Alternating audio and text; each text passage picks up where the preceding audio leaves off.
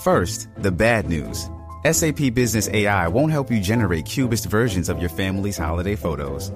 But it will help you understand which supplier is best to help you roll out your plant based packaging in Southeast Asia, or identify the training your junior project manager needs to rise up the ranks, and automate repetitive tasks while you focus on big innovations.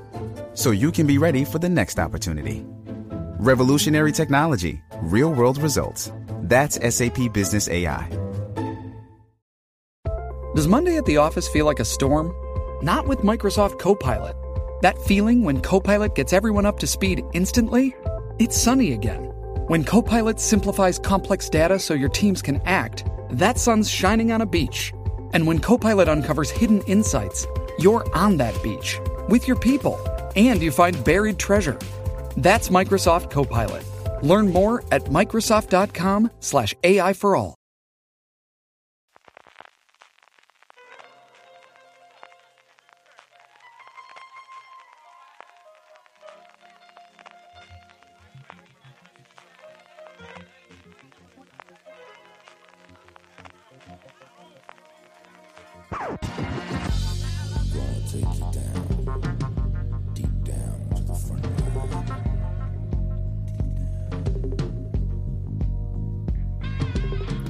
Bienvenidos a Top, el programa de fuera de series donde hacemos estas listas relacionadas con el mundo de las series de televisión que tanto nos gustan. Hoy seguimos con las series ambientadas en distintos momentos históricos y si la semana pasada hablábamos de las series históricas ambientadas en los siglos XX y XXI, ahora retrocedemos un poquito más atrás y le toca el turno a la Edad Media y a la Edad Moderna. Como sabéis, soy CJ Navas y en este programa volvemos a contar con Francis Arrabal. Francis, ¿cómo estamos? Pues con muchas ganas de hablar de series históricas, CJ. Segundo top ya, ¿eh? No, nos está cundiendo el tema. Sí, sí, la verdad es que al final hacer esos huecos, sin más de uno, como podéis adivinar, tendremos después. Con eh, en este también, como te comentaba antes, tenemos a don Juan Galonce. Juan, ¿cómo estamos? Pues nada, es que la historia para mucho, ¿no? Entonces tenemos material de sobra para, para charlar un buen rato. Pues muy buenas tardes, muy bien al menos dos y yo creo que tres o cuatro podemos sacar de aquí.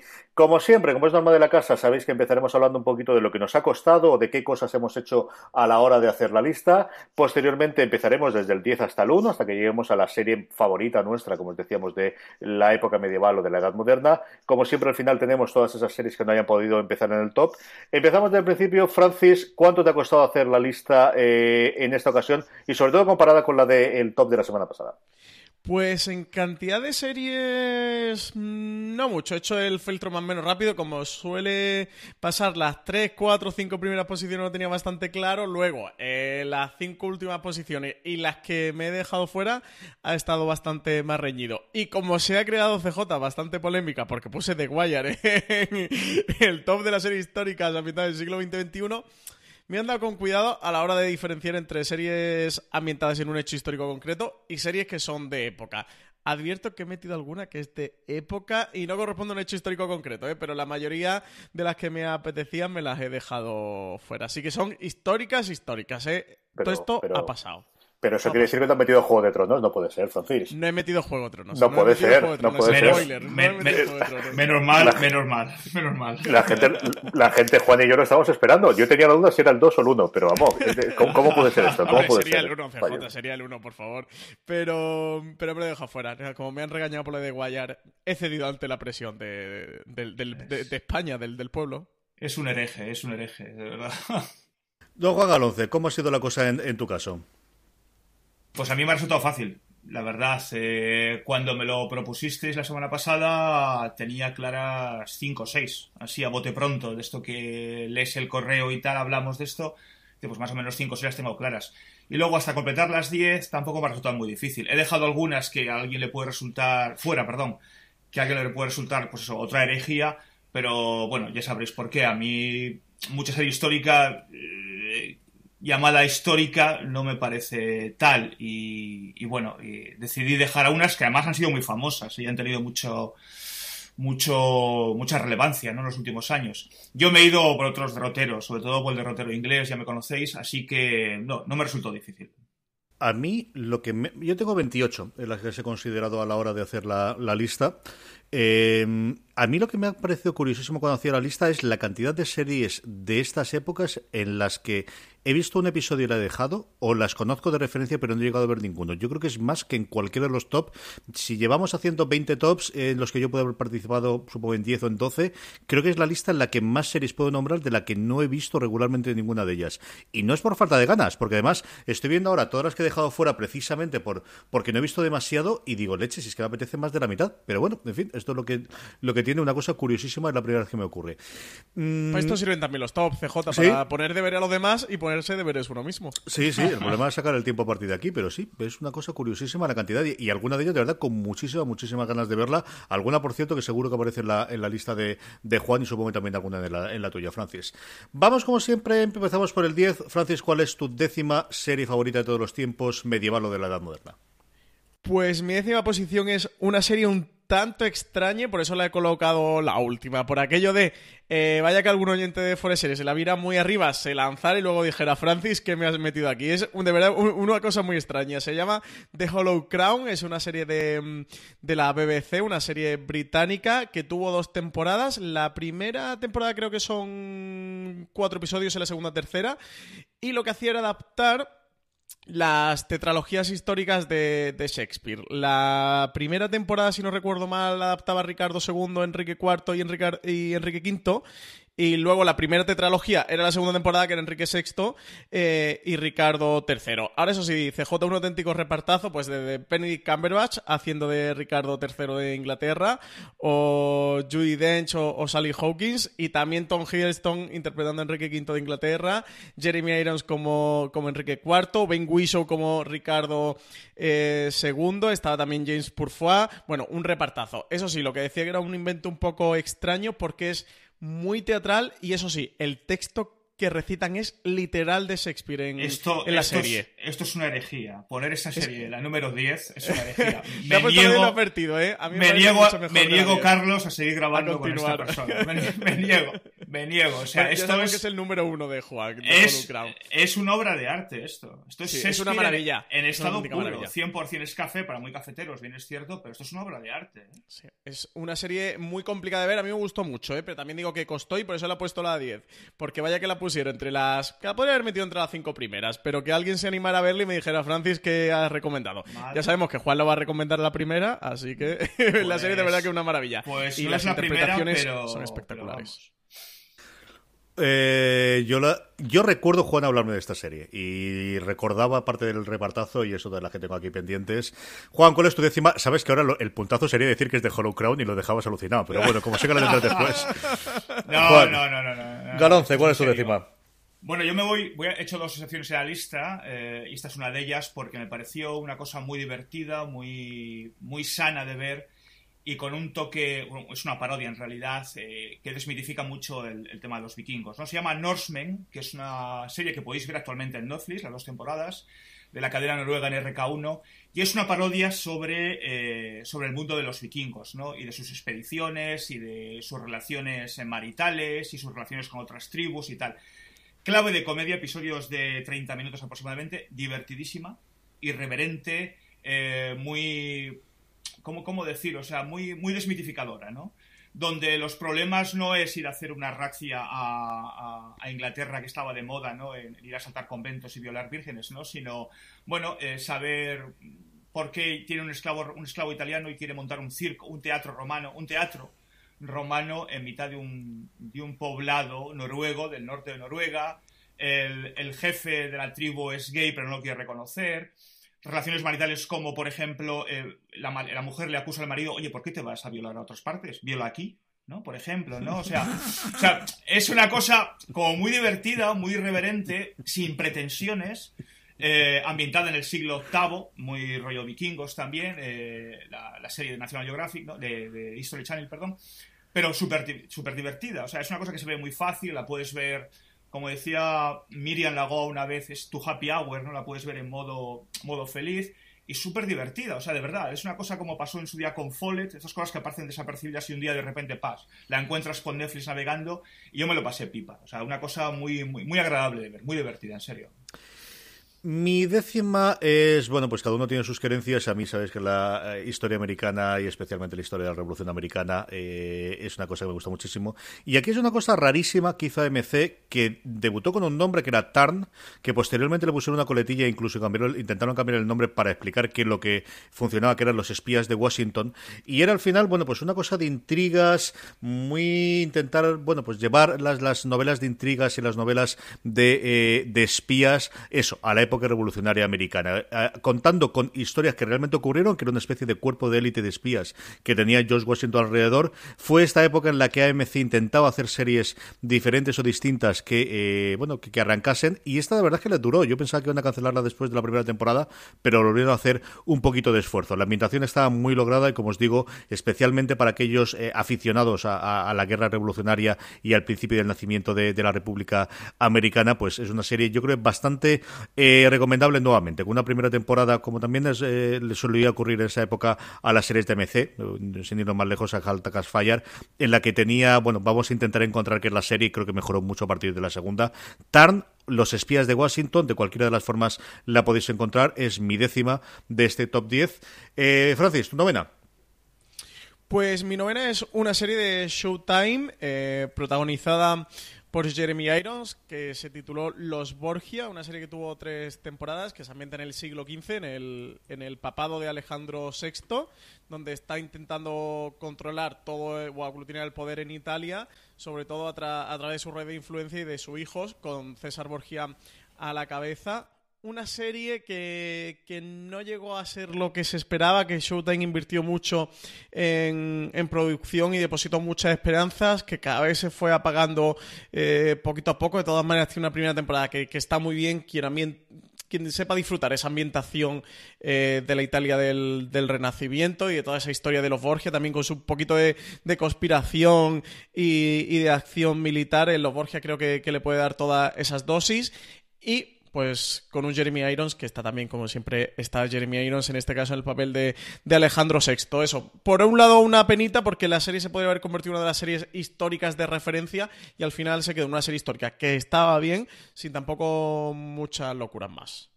Esta es una de las que contaba yo antes, que he oído hablar de ella, recuerdo todo hablarme de ella y que no he visto absolutamente nada. Juan. Yo sí la, yo sí la he visto, sí, es una muy buena serie, también está en mi top. ¿eh? Vamos con tu novena entonces. Bueno, mi novena es otra, la segunda y última licencia que hago. Eh, se llama La Casa de las Miniaturas, una serie que tuve la fortuna de ver hacía tiempo y hacer la crítica en fuera de series. Eh, una serie que a mí me, particularmente me fascinó, ¿no? donde nos, recrea un, lugar novedoso, es el Ámsterdam del siglo XVII. Eh, un Ámsterdam rígido, sembrado por la rectitud religiosa, en este caso calvinista, donde nos narra la historia a modo de juego, a modo de, pequeño cluedo, ¿no? De un, de un matrimonio de conveniencia donde un hombre ya mayor, bueno, mayor, sí, bueno, ciertamente adulto, se casa con una mujer joven y, comienza una serie de, intrigas a través de una casa de miniaturas que él le regala como regalo, casi regalo de bodas, ¿no? A mí es una serie que mm, históricamente también es esa licencia si hago, insisto, porque no nos retrata un hecho concreto histórico, ni nos retrata, nos retrata una persona o un personaje histórico en concreto, pero retrata algo muy novedoso, que es la Amsterdam del siglo XVII, ¿no? que no conocemos, ambientada magníficamente, con una dirección por parte de Guillermo Morales, el director catalán, el famoso director de Los Ojos de Julia, excepcional, y con, un, y con una Ana, Ana Taylor-Joy, todo el mundo recordará a esta chica, que es de La Bruja, famosa película de Sitges 2015 y con una Rómulo Garay que hacen dos papeles protagonistas sinceramente fascinantes. Es una época tan desconocida que, que, ahí me trajo desde el primer momento, eh, independientemente luego de la trama, te puede gustar más, te puede gustar menos, más o menos acertada, ¿de acuerdo? Pero es, es tan tan bien ambientada, es tan tan tan veraz la, la, ambientación, la producción, el, el, mimo con el que se cuida esa época tan desconocida, porque no es una época atractiva ni muchísimo menos, que a mí particularmente me fascinó. Muy, muy sugerente y muy recomendable. Sí, tiene a su favor desde luego la época y el lugar, ¿no? Que tampoco tenemos tantas cosas que ocurran en Flandes o los Países Bajos, que al final siempre es Inglaterra, Estados Unidos o si me apuras Francia, ¿no? Que posiblemente también salga en el, en el resto de los top. Francis, esta comentamos en su momento cuando salió, como decía Juan, rodamos en su momento un Razones para ver, un review creo recordar, de una serie que en general nos gustó bastante en la redacción. Sí, hicimos review. A mí me gusta mucho la Casa de las Miniaturas. Me la he dejado fuera por eso de que sí que es de época, podemos decirlo, pero no tenía un hecho histórico eh, concreto, aunque sí que, como comentaba Juan, eh, la Casa de las Miniaturas cuenta mucho esa realidad eh, de, los Países Bajos en, ese contexto histórico. La serie está muy bien, esta hay que acercarse. Cualquiera que tenga filming que nos esté escuchando es de las mejorcitas cosas que puede encontrar.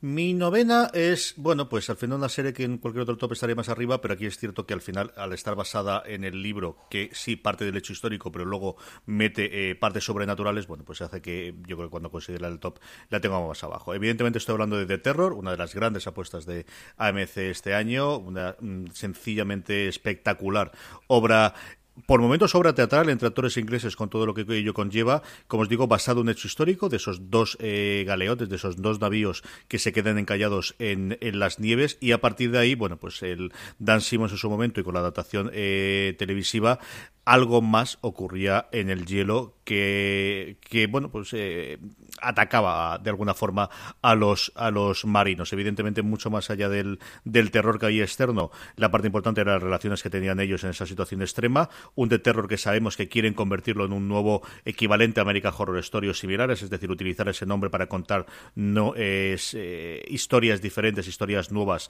utilizando bueno pues eh, una marca ya conocida. Y bueno, pues eso ocupa, como os decía, mi lugar número 9 en mi top. Juan, tu octava. Mi octava, bueno, pues una serie de BBC, naturalmente, que se llama eh, Street, la calle del destripador. Una serie que nos lleva a la, a la Inglaterra de, finales del 19, concretamente la primera Son tres temporadas, yo he visto dos de las, de las tres. La primera temporada nos lleva a 1889, seis meses después de que que el destripador haya, em, haya cosechado su última víctima en el distrito de, Whitechapel. ¿no? Entonces llega un nuevo investigador al distrito, a la comisaría del distrito, eh, que en este caso es el Reid, interpretado por el actor eh, Matthew McFadden, creo que es, si no recuerdo mal. Sí, Matthew McFadden. Y de repente comienza a haber nuevos crímenes, de repente, una vez que llega él, y a ver, y ver, comienza a haber nuevos crímenes sobre mujeres asesinadas en las mismas circunstancias eh, que, desarrolló o que implementó en su momento que el Destripador. Pues eso, producción británica Londres siglo XIX, imaginaros, es decir, o sea, hasta el último detalle está conseguido, serie de intriga, de intriga, thriller, con ese, con ese marchamo de, en la primera temporada, sobre todo, de, quién fue Jack el Destripador, si fue el famoso médico, si realmente fue un antisemita, etcétera, etcétera. Todas las teorías que hay de la conspiración sobre el Destripador. Y, muy interesante de ver, muy agradable, una serie tampoco para comerse la cabeza, no es un Hollow Crown o, u otras que desarrollan por más tarde, pero una serie súper interesante, a mí me gustó muchísimo. La segunda temporada nos lleva un año después, eh, de 1889 a 1890, donde ya comienzan a, entretejerse más, más historias alrededor del, personaje principal, Edmund Rey como Matthew McFadden, perdón, Matthew McFadden como Edmund Rey y Jeremy Flynn, que es el sargento y mano derecha de, de, Edmund Rey. A mí la verdad es que me gustó un montón. La tercera no la he visto porque todo no puedo verlo, pero si os gusta esa ambientación británica, decimonónica, victoriana, a finales del 19 eh, en Londres, pues es de obligado cumplimiento. A mí se me había olvidado por completo esta serie. Y la vi las dos primeras temporadas igual que tuvo a ti y me entretuve mucho, especialmente la primera. Yo creo que es una muy buena serie presentación de personajes. La segunda tiene momentos, pero, pero yo creo que se le notaba mucho el bajón de, bueno, pues al final no tienes, no tienes la potencia que tenías de antagonista en la primera. Pero sí, sí, de verdad que me disfruté bastante, me divirtió mucho esta y no me acordaba de ella ya. En fin, don Francis Arrabal, ¿cuál es tu siguiente serie? Mi octava posición es Black Sails, una serie que fue, entre comillas, una precuela, eh, por llamar de alguna manera, una precuela espiritual de, la novela La isla del tesoro de Robert Louis Stevenson. La serie transcurre unos 20 años antes de los sucesos eh, de la novela y aquí, bueno, pues siguen las aventuras de John Silver, de cómo conoce al, al capitán Flynn y de todo lo que ocurre en esas islas Antillas en torno a la piratería a comienzos del, del siglo XVIII una serie que para los que les gusten los piratas, ya os digo que es imprescindible. Estaba por ahí Michael Bay como productor ejecutivo, así que está todo muy bien recreado y no escatiman en, en dineros. Eh, contó con, en la dirección a veces con Neil Marshall, que es uno de los grandes eh, directores que hay en serie de televisión. Y bueno, fue la gran apuesta de Stars, donde Stars se gastó los cuartos que dejó de gastarse en Spartacus cuando la serie acabó. Fue su gran apuesta, no, no le funcionó tan bien como, como debería haber funcionado. Tampoco tuvo tanto seguimiento la serie que, que acabó con una cuarta temporada. Y de verdad recomendarlo. Si os gusta el tema piratas, en general o en el audiovisual, Black Sails creo que lo vaya a pasar muy bien. De guion, en la primera temporada suele ser más flojita, luego va creciendo poquito a poco, con, conforme los personajes los van desarrollando y vas teniendo más conocimiento de ello y, y de cómo van desenvolviéndose las tramas. Pero sobre todo a nivel de producción es una serie que está muy, muy, muy, muy bien. Mi octava es una serie que comenté ya en el anterior top y es El Ministerio del Tiempo. Y evidentemente se la conté en el, en el anterior. Esto es trampa, ¿eh? Esto es trampa, No, ¿eh? no lo es porque, ¿sabes? ¿Te lo vas a meter en todos los top o qué? Había, había un episodio Pues- que se pues en sí. esa época, sin Pues- ninguna duda. Y sabéis que además mi episodio favorito del Ministerio del Tiempo es el primero de la segunda temporada, ese episodio sobre el CID interpretado por Sergio Peris Mencheta y evidentemente no podía dejar de meterla. Pues eso, ¿qué vamos a hablar del Ministerio del Tiempo a estas alturas que no sepáis ya? Si no os habéis acercado, acercaros de nuevo, a ver si tenemos, sabéis que tenéis continuación las tramas en dos cómics que han publicado posteriormente, eh, a ver qué ocurre con la licencia. Yo creo que en algún momento dado se retomará de una forma o de otra y en las novelas también, que se me ha olvidado por cierto, en las novelas y los libros que hay, incluido el maravilloso, de, de- maravilloso editado que coordinó y escribió en parte o en su totalidad con, con las entrevistas con Chicas Cajosa, es una verdadera delicia y como os digo, mi episodio favorito es precisamente con el Cid Campeador, así que no podía dejar de estar en mi top de series medievales. Eh, Hemos sido engañados, ¿eh, CJ? no, no, no, no, no, no. O sea, en fin, yo no pongo de guayar. Aquí las cosas son como son. O sea, ¿A quién la zumbó el anterior? ¿A mí o a ti? Pues por algo será. Por algo Te, será. te voy a provocar una revolución en el grupo de Telegram y en Twitter. Vamos con el este. Nos queda todavía un montón más, pero es el momento de hacer la primera pausa para nuestro patrocinador de la semana, que mira por dónde es Vikingos en TNT. Vikingos regresa a TNT con la segunda parte de la quinta temporada, que nos trae nuevas batallas y la lucha entre hermanos por el trono. La primera parte de la quinta temporada terminó con la Hey, it's Kaylee Cuoco for Priceline. Ready to go to your happy place for a happy price? Well, why didn't you say so? Just download the Priceline app right now and save up to 60% on hotels. So, whether it's Cousin Kevin's Kazoo concert in Kansas City, go Kevin, or Becky's Bachelorette Bash in Bermuda, you never have to miss a trip ever again. So, download the Priceline app today. Your savings are waiting. Go to your happy place for a happy price. Go to your happy price, Priceline. Little Wing is now streaming on Paramount Plus. I'm in a period of emotional upheaval. Is that all the oh, I don't care crap? A little adventure Where are you going? I'm gonna steal a bird from the Russian pigeon mafia. Let's do it. goes a long way. Starring Brooklyn Prince with Kelly Riley and Brian Cox. Life can hurt, but life is sweet. Little Wing, rated PG 13, may be inappropriate for children under 13. Now streaming exclusively on Paramount Plus. coronación de un nuevo rey en Kattegat, el despiadado Ivar sin huesos. Por ello, Bjorn, Lagerza y V se vieron obligados a huir y a forjar nuevas alianzas para poder recuperar lo que consideran suyo. Una nueva era oscura de violencia y destrucción en la que los viejos enemigos se convertirán en nuevos aliados. Puede que los locos hereden la tierra. Nadie olvidará jamás a Ibar sin huesos. Ahora prepárate para lo que va a llegar. Vikingos. En TNT. Odín ha escuchado tus súplicas. El lunes 3 de diciembre a las 22.15 horas, estreno de la segunda parte de la quinta temporada de Vikingos en TNT. Para no perderte ningún detalle, disfruta ya mismo de la primera parte de la temporada 5 en el servicio bajo demanda de tu operador. Estamos de vuelta, don Juan Galonce, tu séptima entrada en el top. Pues una miniserie británica eh, titulada Wolf Hall. No sé si os acordáis de ella. que nos narra la historia, nos lleva a una historia de seis episodios sobre la- el auge, caída de Thomas Cromwell y sus vicisitudes. El padre del famoso Cromwell, por cierto, Oliver Cromwell, y sus padre o tío, no recuerdo muy bien. Pero bueno, padre o tío del famoso Oliver Cromwell y sus vicisitudes en la corte de Enrique VIII en el primer tercio del, del siglo XVI. Una miniserie, pues como también diría, que me gusta mucho esa expresión de Francis, ¿no? Del café para muy cafeteros, porque te tiene que gustar mucho, primero, la época, ¿no? Pues primer tercio del siglo XVI, eh, la corte de Enrique VIII, que fue una corte pues muy atribulada, muy truculenta, todos conocemos la historia de Enrique VIII, lo díscolo y lo caprichoso que era, y sin embargo, a pesar de que nos, narra esa historia, la, verdadera, la verdadera historia en sí, lo que realmente es atractivo es las tribulaciones del Wolf Hall, ¿no? de, Thomas, Thomas Cromwell como consejero y como en realidad superviviente, porque es una demostración de cómo se puede llegar a sobrevivir en los entornos más adversos posibles, incluso el entorno adverso de su propio, de su propio monarca, de, Enrique VIII, ¿no? Una serie mm, para ver como digo siempre en estos casos, eh, no después de comer, no con la siesta. Es una serie para verla muy despejado, con un café, donde hay un guion fascinante a cargo, y me vais a permitir que tire de chuleta porque no me acuerdo muy bien, que es el autor de una de las mejores películas de espía del último año, que es El Topo. Y si me permitís, recupero el nombre del, del guionista Peter Strauhan. Sí, es el guionista también del Topo y Muñeco de Nieve más reciente, pero el Topo que es una de las mejores películas de espías de los últimos años y con un Mark Rylance como Tom Cowell que está inconmensurable.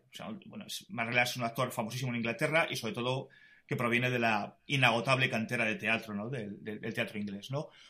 Eh, bueno, histórica 100%, eh, dura, es densa, no es una serie fácil, lo reconozco, pero para mí es resultó fascinante. Además, tuve también la suerte de hacer la crítica en fuera de series. Esta está seguro que aparecía en tu top y no la tengo fuera porque no he empezado a verla. He tenido dos o tres arranques, pero es una serie que creo que a mi mujer le podía gustar y pues ahí la tenemos. A ver si algún día de esto me pongo en ella. Esto es lo que ocurre. Francis, ¿cuál es tu séptima? Mi séptima posición es una serie francesa, CJ, que seguro que eh, antes decías que seguro que había alguna por ahí, ¿verdad? Pues sí, la mía es Versalles, es eh, serie francesa que relata la construcción del Palacio de Versalles durante el reinado de Luis XIV. Es una serie que se estrenó en Canal Plus en torno al 2015. Ya lleva tres temporadas. Sigue en emisión. En España se ha podido ver a través de Movistar Plus. Y la serie arranca con Luis XIV, que además lo protagoniza George Bludgeon, que muchos lo conocerán porque es uno de los personajes de, Vikingos. Era el famoso el, cura de Vikingos. En el que es el, momento que el, rey francés decide construir el gran palacio de Versalles en, en las tierras afuera de la capital francesa y trasladar allí toda la corte francesa. Vemos a lo largo de la primera temporada cómo es el inicio de esa construcción, cómo se traslada allí la corte y las vicisitudes de la corte el día a día y sobre todo casi que el juego de tronos de, la corte es muy una mezcla entre vikingos y, Juego de Tronos o, los Tudor, este, este Versalles. Yo tenía muchas ganas de verla desde que se estrenó y cuando la trajo Movistar Plus en su primera temporada, eh, pero no llegué a ponerme con ella. Hice la catetada de que estuve en el Palacio de, Versalles y cuando volví de, un viaje a París de estar en el Palacio de Versalles dije, venga, ahora es el momento de ponerme con la serie que me apetece seguir viendo Versalles. Muy cateto. Eh, me puse a verla eh, la primera temporada me gustó mucho, me sorprendió y enganché con la segunda temporada que también estaba disponible, justo creo que además a la semana, dos semanas de terminarla, estrenaba Movistar Plus la segunda temporada y, y continué viéndola. No me he puesto con la tercera, tengo pendiente retomarla, pero de verdad que la serie está a la altura. ¿eh? Para aquellos que digan, oye, una serie francesa, esto, mm, ¿qué tal puede estar? La producción es alucinante, a la altura de cualquier producción de la BBC o norteamericana. De hecho, tiene mm, en, BBC se emitió, ¿eh? allí en el Reino Unido BBC llegó a emitirla. De verdad que la producción está a la altura. George Bludgeon como Luis XIV está muy bien. El personaje también que interpreta al hermano, a Felipe I de Orleans, es otro de los grandes actores que hay en la serie. Bueno, y es el retrato de, esa corte, de, todas las intrigas palaciegas que había. Así que a quien le guste, además de querer ver Versalles, que sale precioso y espectacular, pues recomendarle esta serie, que está disponible en Movistar Plus. No sé si estará la tercera. Eh, lo que sí que estoy seguro es que las dos primeras temporadas están disponibles en Netflix. Mi séptima es posiblemente la más rara de las todas las que tengo en la lista y es, bueno, de una alguna forma una, la que ejemplifica todas las series victorianas que también hace la, BBC y especialmente las series de mujeres victorianas, ¿no? Que en mi casa se ve muchísimo. Lorena había visto muchísimas todas las que llegan a España y luego yo tuve una época como durante dos o tres años antes de que llegase las plataformas de streaming y cuando no se estrenaba tanto aquí de comprar paquetes enteros de DVD de series británicas en Amazon Inglaterra o cuando ya se podían comprar aquí en Amazon España y miniserie que salía, miniserie que traía. Y de todas ellas yo con la que me quedo es mi recomendación, la que está en el puesto número 7, que es una serie que se llama Lark Rise to Candleford, que son dos ciudades, dos pueblecitos, donde la protagonista de la serie, que es una chiquilla, a finales del siglo XIX, se traslada a vivir, desde Lark Rise hasta Candleford, donde está su tía, que es una mujer muy revolucionaria y muy chapalante para su tiempo, que es la jefa de la oficina postal. Es una serie de esos grandes olvidados siempre de la historia, de cómo vivía el pueblo en la época victoriana, al finales del XIX, una serie muy de personajes, muy de circunstancias, pues como os podéis imaginar, ¿no? De, lo que ocurre con los matrimonios, de lo que ocurre con el dolor, de lo que ocurre a nivel de la iglesia, de los chismorroteos, que, de los chimoteos que hay dentro de la, de la propia, del propio, de los distintos pueblos, de cómo llegan las noticias, de cómo llegan las grandes noticias de las ciudades meses, incluso en algunas ocasiones tarde. Es una serie que yo disfruté mucho viendo al lado de mi mujer y como os digo, de alguna forma ejemplifica todas las, quizás las más conocidas, ¿no? De adaptaciones de las hermanas Bronte o de Jane Austen y del resto, pero sobre todo porque yo creo que es una cosa que no se conoce tanto, que es fácil encontrarla en DVD. Fueron cuatro temporadas de diez episodios, más de lo que habitualmente son las series británicas. Lark Rise to Candleford, el escrito sabéis que lo tenéis siempre en foreseries.com cuando tengamos la entrada para que sepáis exactamente cómo, cómo se escribe. Es una serie de la que yo guardo muy, muy buen recuerdo y quería al menos una de esta temática poder comentar aquí en el top. Señor Calonce, su sexta. Pues mi sexta ya la habéis mencionado, creo que la ha mencionado Francis, que son los Borgia. Eh, la serie que en su día produjo, bueno, productor y creadores, ¿no? Neil Jordan y Michael Hiss, este último, la sazón, productor más tarde y creador de Vikingos, y que a mí particularmente sí que me gustó bastante, ¿no? Ah, yo creo que fue una serie que en cierto modo pasó, corregidme si me equivoco, ¿no? Porque yo no estoy al tanto tanto de esto, un poco desapercibida por España. No sé, yo creo que es un poco sin pena ni gloria, ¿no? Quitando un poquito el estreno, quizás, ¿no? Porque tenía Jeremy Irons y sí que fue potente. Y es una historia apasionante porque al final es, el, es la, dinastía de dos papas eh, de origen aragonés y valenciano que llegan a Roma y logran, mediante un verdadero juego de tronos, sí que es un juego de tronos, hacerse con el poder. El poder de, no solo de, ser la cabeza visible de, toda una religión, la religión eh, cristiana, ¿no? Sino del del, poder estatal. No hay que olvidar que en esa época el Vaticano era un Estado, ¿no? Propiamente dicho, ¿no? A mí me gustó muchísimo. Yo reconozco que, igual soy de los pocos a los cuales le atrajo de una manera más, más vehemente, por, también porque es una época que me apasiona, que es el Renacimiento y fundamentalmente el Renacimiento italiano. Y yo la veo muy recomendable. No sé si actualmente estará disponible en algún sitio, estará en DVD o... Yo lo desconozco esto, pero no me importaría, porque yo no la tengo, volver a verla. ¿eh? Pero, Juan, ¿no crees que se vuelve un poquito culebronesca al final de la primera temporada y en la segunda y la tercera se entrega totalmente al, al culebrón? Porque, bueno, puede ir inherente un poquito en este tipo de series. ¿eh? Versalles también tiene un poquito de, esas alcobas y de esas fricciones. Versalles tiene mm, culebrón desde minuto uno. Yo vi la primera temporada y me aburrí soberanamente, por ejemplo. O sea, quiero decir que en este tipo de series salvando excepciones muy puntuales o cuando son miniseries que acotan muchísimo la narración, al final, cuando quieres estirar el chicle o quieres sacar otra temporada y tal, yo creo que caes inevitablemente en el juego este de telenovela. Vamos, por lo menos yo lo veo así, ¿no? Lo que pasa es que, claro, luego entra en juego pues, pues la subjetividad del gusto, ¿no? A mí es una época que me fascina. Me gusta mucho más el regimiento italiano, que me parece una época con millones de posibilidades, más, por ejemplo, que la época de, la época modernista en este caso de, la Francia de los Borbones, ¿no? Es decir, o sea, pero bueno, esto ya es una cuestión de gustos, ojo.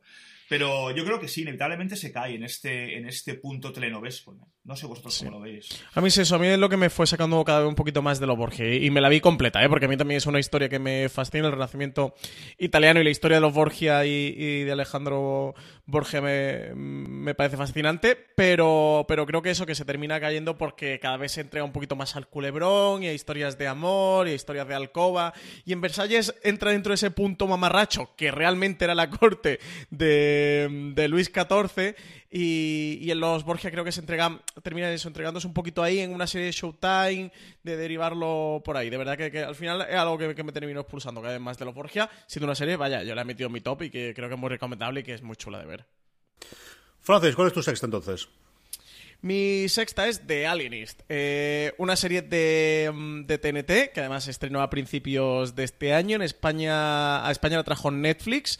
Es una serie que se ambienta. Em, es finales del 18, ¿no? Aproximadamente. Eh, bueno, perdón, del 19, eso, finales, finales del, del 19, en el que seguimos al doctor Laszlo Kreisler era eh, que es un investigador que junto con un comisario de, de policía, pues están eh, a- llevando a cabo descubriendo una nueva disciplina de, de la psicología para, para encontrar asesinos en serie.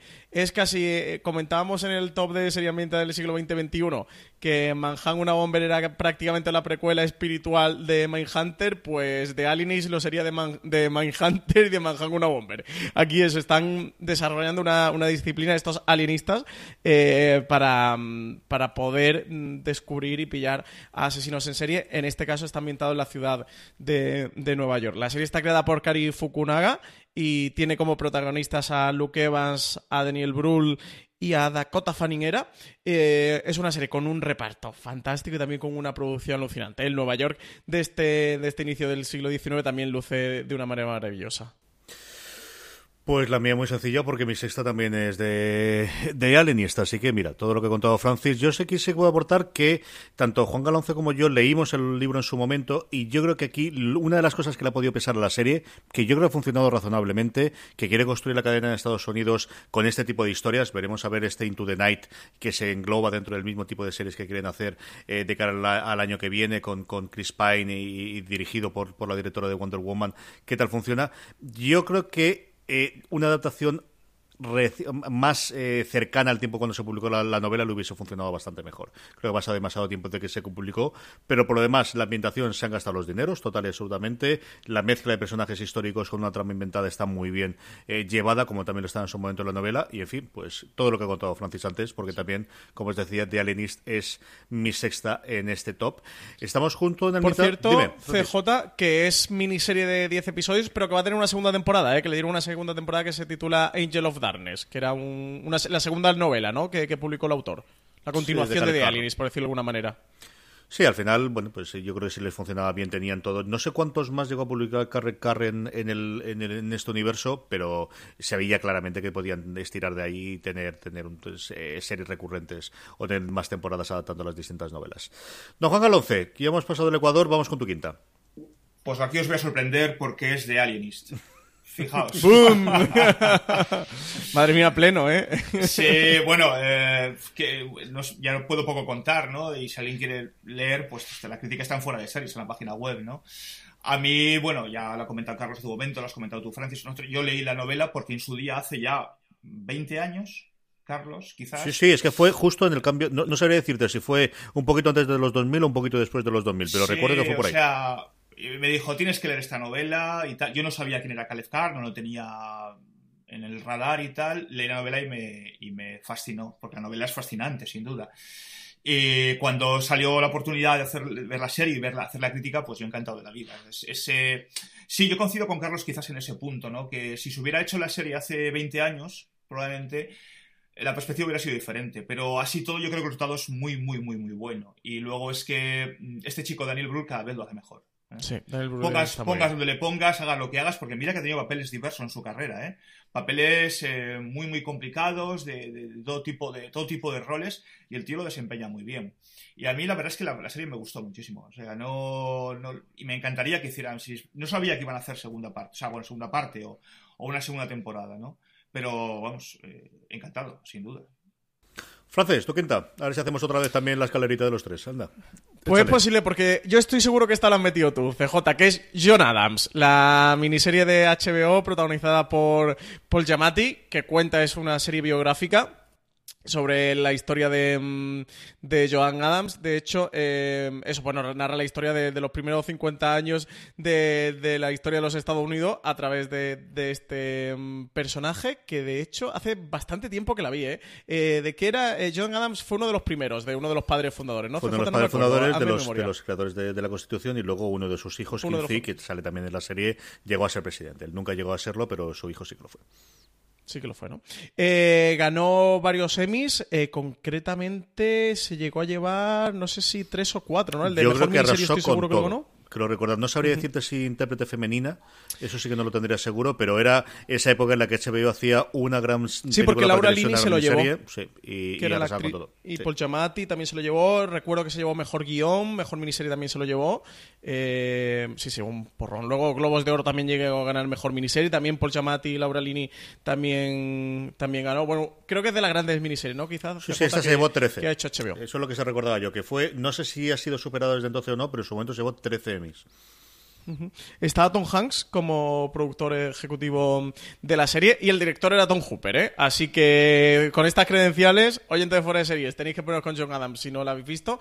En HBO España, evidentemente, la tenéis eh, disponible. Sí, mira, estaba consultando ahora, CJ, es la serie que más semi Ujú. ha ganado en la historia, ¿eh? En- Estamos en en la página de Wikipedia, sí, Francis, sí. Sí, Estamos estaba aquí todo en, estamos en ahí, Wikipedia. Lo que me ha ganado con 13, 13 Emmys. Nada más y, y nada más. Así que nada, ahí tenéis John Adams, protagonizada por Paul Giamatti. Sí, señor, grandísima, grandísima miniserie. Don Juan Hace Galonce. años que la vi, ¿eh? No me acuerdo nada. A ver si me la vuelvo a ver. Porque me estoy dando cuenta que me acuerdo poquísimo de ella. Es que es del 2008 y estas es cierto que las traía después Canal Plus cuando las podíamos ver y recuerdo de, de verla en su momento, sí, sí, sí. Grandísima miniserie, como digo, de la época en la que HBO hacía o una película para la televisión, bueno, normalmente hacía las dos cosas.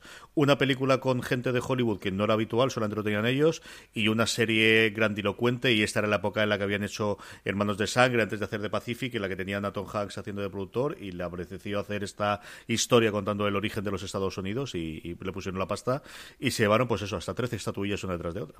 La broma. Don Juan Galonce, eh, tu quinta.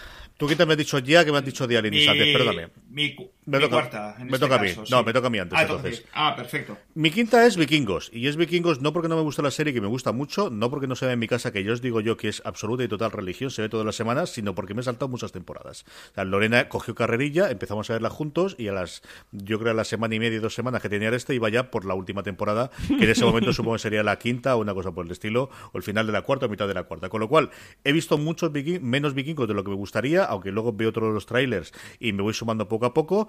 Yo creo que es han acertado. Nuevamente Michael Hayes que se hace, mm, bueno, pues más rico todavía como debe ser, haciendo adaptaciones de, cosas históricas y de alguna novela de la que saca ideas. Una cosa muy bien recreada y yo creo que la gran acierto que tiene son los personajes que tienen. Al final los seguidores te dicen los personajes que son los que te quedan, tanto los masculinos como los femeninos, especialmente la Gerza. Él es un personaje yo creo impactante desde la primera vez que la ves a esta mujer eh, y las primeras escenas que tiene en la primera temporada. Eh, como os digo, mi mujer me matará por ponerla tan baja, pero mm, en fin, circunstancias obligan, así que mi quinta es Vikingos. Ahora sí, Juan, dime tu cuarta. Bueno, pues nos vamos también a Inglaterra, o no salimos de Inglaterra, porque prácticamente no salgo, que es El último reino The Last Kingdom. Eh, otra serie producida por la BBC y que actualmente está en Netflix, las tres temporadas. Ahora mismo se ha estrenado hace no mucho, que no sé si hará dos o tres semanas, la última temporada. Yo he visto las dos primeras. Eh, bueno, la historia nos lleva a la Inglaterra del siglo IX, finales del siglo IX, donde Inglaterra, tal y como la conocemos hoy, no existía, sino estaba desmembrada en un montón de reinos pequeñitos, Wessex, Mercia, Northumbria, East Anglia, etcétera, etcétera, y donde los, los daneses eh, ocupan una gran parte, eh, o una parte, mejor dicho, de la, una parte de la parte septentrional de la isla, y se dedican constantemente a hacer razias e incursiones y a saquear con el objeto de colonizar la Inglaterra restante, ¿no?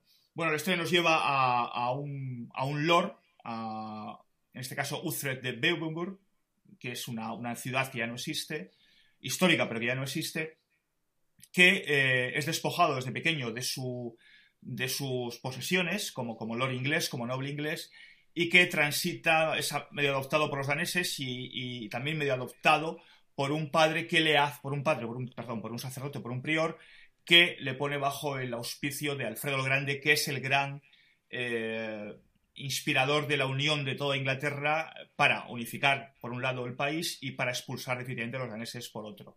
Bueno, a- mucha gente la comparó en su momento con Juego de Tronos. Se parece a Juego de Tronos como un huevo una castaña, no se parece en nada, ¿no? Literalmente, es decir... Bueno, pero- llevan espadas, ¿no, Juan? Sí, llevan yo. espadas, sí, sí, pero bueno. Todos llevan espadas. Pero Juego, Juego de Tronos es algo... es- es- es- no tiene nada de historia. Does Monday at the office feel like a storm? Not with Microsoft Copilot. That feeling when Copilot gets everyone up to speed instantly? It's sunny again. When Copilot simplifies complex data so your teams can act, that sun's shining on a beach.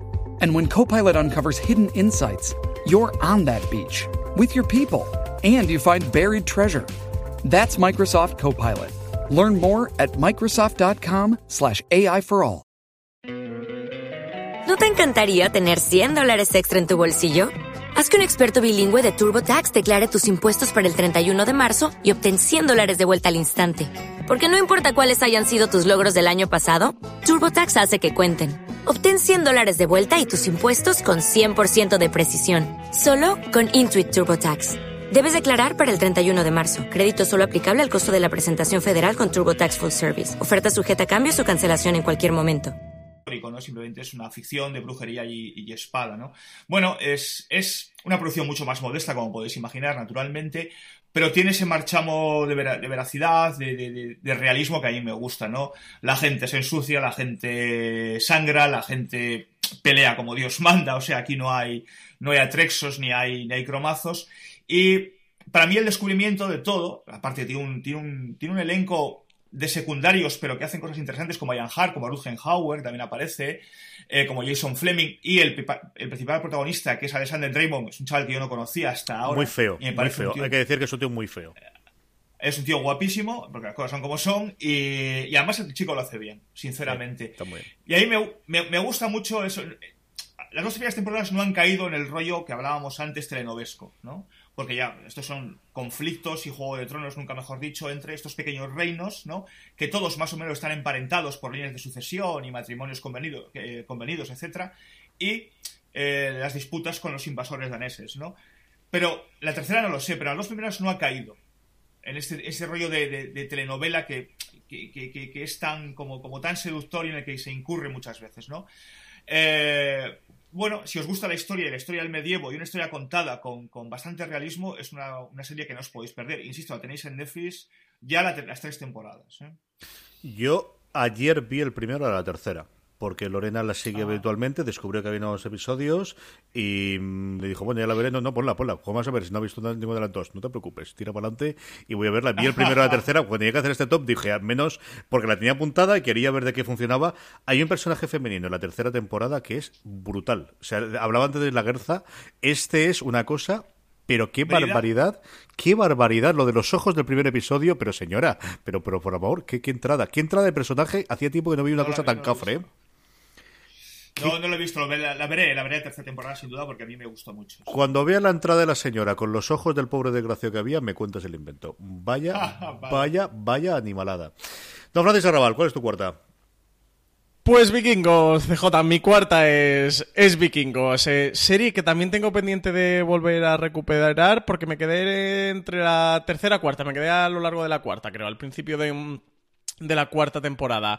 Que además TNT estrena ahora la segunda parte de la quinta temporada. El, el, lunes 3 de diciembre, o sea, este, este próximo lunes. Así que a ver si aprovecho y me pongo con ella. Y bueno, ya lo habéis comentado todo. Serie original del, del canal Historia, de History Channel, eh, que aquí en España se puede ver a través de, de TNT creación de Michael Hurst, que es el famoso creador de Los Tudor, y no mucho más, pues, pues, pues qué fantástica, que está, que está muy bien Vikingos, es que a nivel de producción y, y, a nivel de acción y de recreación, a mí siempre me, me ha fascinado la, la, producción y la ambientación que tiene um, Vikingos y lo bien siempre que han sabido llevar las tramas, que a lo tonto, a lo tonto, a lo tonto, porque hicieron esto de dividir eh, a partir de la cuarta temporada, eh, uh -huh. hacer 20 episodios y ponerle como cuarta A y cuarta B, sí, pero sí, cada una tiene 10 episodios, o sea que realmente la quinta B o quinta segunda parte es ya la séptima temporada realmente. ¿eh? Eh, lo que pasa es eso, que hicieron poner A y B, pero cada una es de 10 episodios. Y tiene una sexta confirmada de 20 episodios. O Oye. sea que um, si la dividiéramos en 10 episodios, que es lo que realmente son eh, las temporadas, ya va a tener 9 temporadas. Sí, es, es, alucinante cómo ha aguantado y esta no, no tiene pinta de, de, de que flagee ni las audiencias ni el seguimiento. No, no, no. Nosotros lo que hemos publicado fuera de series ha funcionado extraordinariamente bien, ¿no? Como cosa anecdótica sí, es que que contar. Sí, ha funcionado muy, muy bien. Mi cuarta, si antes el octavo estaba el Ministerio del Tiempo, mi cuarta es una creación anterior de eh, Javier Olivares, eh, que fue Isabel. Isabel es una serie que, la que yo le guardo muchísimo cariño por varias razones. Una es eh, por verla, eh, bueno, pues la verdad es que las dos son la misma, y es ver sus dos primeras temporadas en Segovia, que es el lugar donde últimamente veraneo con, con la familia, o al menos vamos una semanita de descanso, un sitio que hemos encontrado relativamente cerca de, de la capital y ver cómo muchas de las cosas que estaban viendo por la mañana se desarrollan allí, porque la gran mayoría de las escenas se desarrollan en el Alcázar, se desarrollan en los jardines, se desarrollan, bueno, pues en el entorno de alrededor de Segovia, que es donde estaba el centro del poder en ese momento de Castilla. A mí es una serie que me gusta muchísimo, nuevamente está con mi Pérez Mencheta haciendo el Gran Capital, que es uno de los personajes históricos que más me gustan a mí de, la historia de España, y mira que tenemos múltiples y ricos, pero es un personaje que siempre me ha fascinado desde, desde crío, y creo que, bueno, pues ese relato de esa Isabel de Castilla, de esa cómo funcionaban entonces las cosas tan distintas y tan parecidas a la época actual, porque al final el poder es el poder y las intrigas son las intrigas y las puñaladas traperas siguen siendo puñaladas traperas. Gracias a Dios ahora las puñaladas suelen ser en la gran mayoría de los casos más eh, más filosóficas que, directamente con el con el puñal y matando a la gente. Pero eh, cómo no hemos cambiado tanto, o por un lado sí hemos cambiado, y bueno, pues esa unificación o esa creación de la España moderna que nos lleváis a ver. A mí es una serie de verdad que disfruté muchísimo ese verano de hace dos años viéndola porque me sumé muy tarde a ella, viéndola, como os digo, en, ese entorno de Segovia y luego acabando de verla ya en Alicante. Y una serie que recuerdo muchas veces cada verano cuando me acerco por allí y cuando visito el Alcázar, que lo hago siempre que puedo, y cuando visito toda la parte eh, eh, pequeña, bueno, eh, del centro de, Segovia, incluido esa iglesia donde allá lo coronaron, porque la catedral todavía no estaba construida. Entonces, no la coronaron ahí, sino una iglesita pequeña que está en la, en la Plaza Mayor. Es una cosa que, que tengo, como os digo, mucho cariño. Y luego la serie, de verdad, que está muy, muy, muy, muy, muy bien. Creo que muy bien construida con ese cariño y ese mismo que le da Javier a las construcciones históricas, que al final, bueno, pues no deja ser eh, alguien eh, con conocimiento de historia, que, es lo que se dedicaba antes de hacer series de televisión. Y si no lo habéis visto y tenéis esa de Buff, una serie española, Buff, una serie sobre reyes españoles, al menos acercaros a los primeros episodios. Es fácil encontrarla en la web de televisión española, ha estado en varias plataformas también simultáneamente, Movistar Plus la tenía en su momento, no sé si Netflix también es posible que incluso la tenga. Acercaros a ver Isabel, que yo creo vale mucho la pena. Eh, estamos nada, ya en nuestro podio, ya nos queda el 3, 2 o 1, como decía el clásico. Antes de eso, damos las gracias a nuestro segundo patrocinador, que es The Oath en AXN. AXN estrena The Oath, la serie sobre la cultura de las pandillas producida por el rapero 50 Cent y con Sean Bean como protagonista. The Oath presenta a la peligrosa banda de los Ravens, cuyo líder, Tom Hammond, se encuentra en prisión. Mientras tanto, los hijos de Hammond toman el mando de la banda en las calles. Aunque el grupo intenta actuar dentro de los límites de la moralidad, por encima de todo deben proteger a los suyos y defenderlos de las amenazas de las bandas rivales y de las operaciones encubiertas del FBI.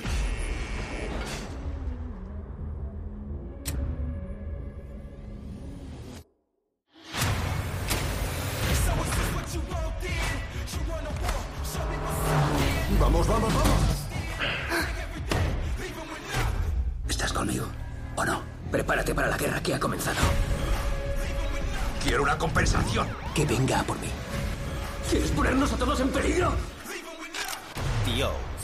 El domingo 2 por la noche. Estreno en doble episodio en AXN. Recuerda, el próximo domingo 2 de diciembre a las 11 y media llegan a AXN los tipos malos de The Oath. Pues estamos ya de vuelta, como os decíamos, solamente nos falta nuestro podium. Empezamos por él. ¿Cuál es la serie que ocupa el puesto número 3, Juan? Pues vikingos. o sea, ya imagino que a partir de ahora. Bueno, no sé, las, las dos últimas no tengo yo tan claro que vayamos a repetir o coincidir. Vamos a ahora veremos. Pues vamos a ver. ¿Por qué te gusta bueno, vikingos, querido? Bueno, pues porque desde pequeño me fascinaron. Desde muy pequeño, muy pequeño, y es verdad, me, era, me fascinaron los piratas y los vikingos, ¿no? quizás por ese, ese, ese amor que tengo a la mar, ¿no? En todos sus, eh, eh, desde siempre, desde niño, ¿no? Pero me han fascinado siempre los, los vikingos, siempre, muy, pequeñito. Y, y, la verdad es que cuando vi la primera temporada no quedé muy satisfecho, ¿eh? Sinceramente, ¿no? No me pareció, me pareció un poco desdibujada, un poco manga por hombro, y he de decir que a medida que iba avanzando temporada tras temporada, y ahora se estrena la, en breve la quinta B, ¿no? Decía Francis la próxima semana. Sí. Eh, me enganchó y, soy muy fan. O sea, pero fan de verla según veo que va a aparecer el, capítulo, lo dejo, como dice el bolero, lo dejo todo y me siento delante de la tele. Eh, bueno, ya sabéis que nos lleva a, una serie de sagas históricas o, mitológicas de Randall Lobro, que fue realmente un, vikingo que parece ser que existió, aunque hay un halo de leyenda alrededor de él, ya, bueno, a su, a, su vida y sobre todo a, a, ese, a ese sueño que tenían todos los vikingos, fundamentalmente en Dinamarca y Noruega, ¿no? De llegar a Inglaterra, que era al oeste, y no al este, donde las tierras eran mucho más yermas y mucho menos, eh, mucho menos, eh, dadas al pillaje y a, y, a, robar, que es a lo que se dedicaban básicamente, ¿no?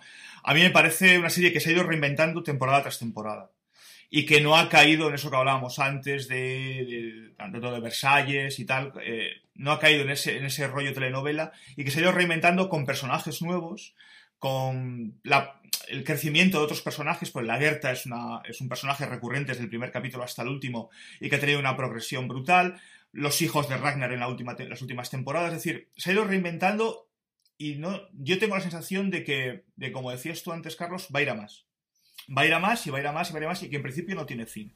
Y a mí eso han, han, sabido seguir insuflando un poquito de aire fresco, ¿no? Seguir renovando eso con personajes y nuevas tramas y, ir evolucionando siempre, no, no quedarse en el mismo sitio. El matar a Ragnar, o sea, llegar un momento. Ojo, cuidado, Juan. Ojo, cuidado lo que va a decir a partir de ahora. Bueno, pues, o sea, pero esto ya ha pasado hace años y no porque fuera el siglo IX, sino porque ha pasado ya hace un par de años en las temporadas de, la, de la serie. O sea, fue un punto de inflexión que nadie esperaba y que quizás ahí causó cierto, cierto recelo por decir, bueno, ¿qué va a pasar ahora sin Ragnar, no? Y además con un personaje secundario como Rolo, que además lo, dejan un poco apartado de, las historias principales. Y sin embargo, se han reinventado con los hijos de Ragnar. Y ahí ha sido mucho más atractivo, ¿no? Me parece fascinante. Francis, tu tercera. Pues mi tercera es Wolf Hall, esa serie que Juan misericordiamente ha puesto tan abajo en su top, una serie de la ABC dirigida por Peter Kosminski, eh, que estaba detrás de la producción de, mm, esta serie, eh, protagonizada por Mark Rylance como Thomas Cromwell, que Claire Foy estaba por ahí como Ana Bolena, Damian Lewis estaba como Enrique VIII, incluso Tom Holland, el, el Spider-Man actual estaba ahí también. Hmm. Eh, bueno, pues ya habéis comentado un poquito sobre este de Wolf Hall. A mí de la, sabéis que es de las series que, más me gusta, de la serie histórica que más me gusta de los últimos años. Una serie de 2015 que en España está disponible en Filming, así que si tenéis Filming la podéis ver. Y eso, bueno, pues que cuenta la vida de, de Thomas Cromwell en la corte de Enrique VIII en la que en la que él entra a formar parte como secretario de Enrique VIII después de, morir Thomas Moore, que era el, el, secretario hasta, hasta ese momento. De verdad que os invito a que os acerquéis. Es una miniserie de una temporada, son solo seis episodios y son seis horas de, de verdad de, joya televisiva. Y creo que incluso de todas las, las, series de mi top, os tuviera que decir poneos con una, o diría que, que, os pongáis con este Wolf Hall, porque es que se ve tan rápido y es una de esas joyitas que hay por ahí en la televisión, que a España llegó un poco tarde, que, que Filming sí que la tiene disponible, así que os invito a que os pongáis con ella, de verdad que, que es una auténtica gozada. Mi tercera es una serie que estuve tentado en su momento de ponerla en el top anterior, pero yo siempre la he sentido como que perteneció en época anterior y es cierto que está justo ahí en el borde. La serie comienza en 1900 exacto, que es The Nick. Esta serie que iba a ser una serie para HBO, pero que finalmente fue a Cinemax. La primera incursión que tuvo Steven Soderbergh en los distintos momentos en los que ha dejado el cine, porque lo ha dejado, este se ha retirado como los grandes del rock, ¿no? Se retira como cinco o seis veces. Tres o cuatro veces, por lo menos. Y, se ha ido a hacer televisión. Y, bueno, pues contando. Eh, ese mundo tan curioso que es el principio de la medicina de verdad, no de los curanderos, no de las cosas que pasaban de padres a hijos sin tener ningún sentido, sino empezar a tener esa parte de lo que conocemos con la medicina moderna que tanto ha cambiado la vida de las personas, alargando la esperanza de vida, y no hay más que mirar las estadísticas en los últimos tiempos. Tuvimos finalmente eh, dos temporadas, una cosa que, bueno, pues como os digo, en su momento, cuando se estrenó el 2014, tenía el marchamo de la llegada de Sonderberg, creo que dio un Clay Baldwin sencillamente espectacular, una incorporación especialmente en la segunda temporada de gente muy interesante en el en el bueno en el resto del elenco hablando pues eso de todo lo que puedes hablar en este momento de adicciones de las eh, diferencias de clases sociales por raza por sexos que se daba ahí y luego unas escenas absolutamente alucinantes. Si te gusta la medicina como es el caso una vez más de mi mujer de ver cómo estaban ocurriendo esas mismas operaciones que vemos que no ha pasado tanto tiempo al final cuando lo piensas en el esquema, que solamente son 100 años, pero cómo ha cambiado el tema y cómo ha cambiado todo eh, cuando lo ves ahora en urgencias o cuando lo ves en cualquier otra serie. no Es alucinante ver lo rápido que ha evolucionado el mundo médico eh, en el tema de operaciones. De Nick es mi tercera. Don Juan Galoce, tu segunda. La dirección de Soderbergh de esta serie de CJ es espectacular. ¿eh? La dirección de Soderbergh es brutal, de verdad brutal. Gente que disfruta la dirección, en The Nick se lo van a pasar pipa. Y llegó a tener al final solo dos temporadas de 10 episodios, ¿no? Se, se quedó con 20 y hay que verla, Denica hay que verla. Pero bueno, esta es de 1900, FJ está un poquito Pero trampa es- eso ya, me ya- en yo ya me lo he echado. Yo ya me lo he echado al principio. No puedes acusarme de algo que yo he dicho directamente. Acúsame de algo que yo no he Me dicho. mogollón que se me Hombre, olvidara en el otro top. en- me acordé en teoría, en teoría el siglo XX empieza en 1901. Yo tengo que ponerme Bueno, tan en exacto, pero 1900. sí. Juan- Oye, ¿cómo que 1901? 1900. Y entonces, el- No. ¿qué hacemos con el. ¿Cuándo empieza el siglo cero? Eh, ¿Cuándo, ¿cuándo empieza el siglo uno? Es que no hay, es que no hay, no hay siglo cero, Por ni eso. año cero, ni minuto cero, por eso. Y vamos a llegar con eso, así que. Don Juan Galoce, tu segunda. Bueno, mi segunda es una herejía que ha pronunciado antes Francis y yo la tengo que tener en los altares como es de Hollow Crown, la corona, la corona vacía, la podríamos traducir más o menos. Bueno, sí, la corona vacía de Hollow Crown, una verdadera exquisitez.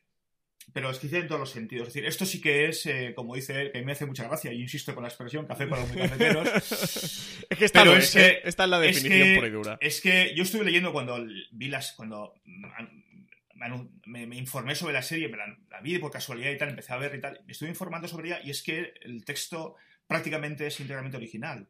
Con muy pocas excepciones, lógicamente, a exigencias de, de las circunstancias de producción, pero es prácticamente original Shakespeare. Entonces, y, y en muchos casos se relata en, en- en- en poesía, o sea, están relatando en Sí, sí, sí, poesía, sí. ¿no? Entonces, yo entiendo que es complicado de ver, ¿no?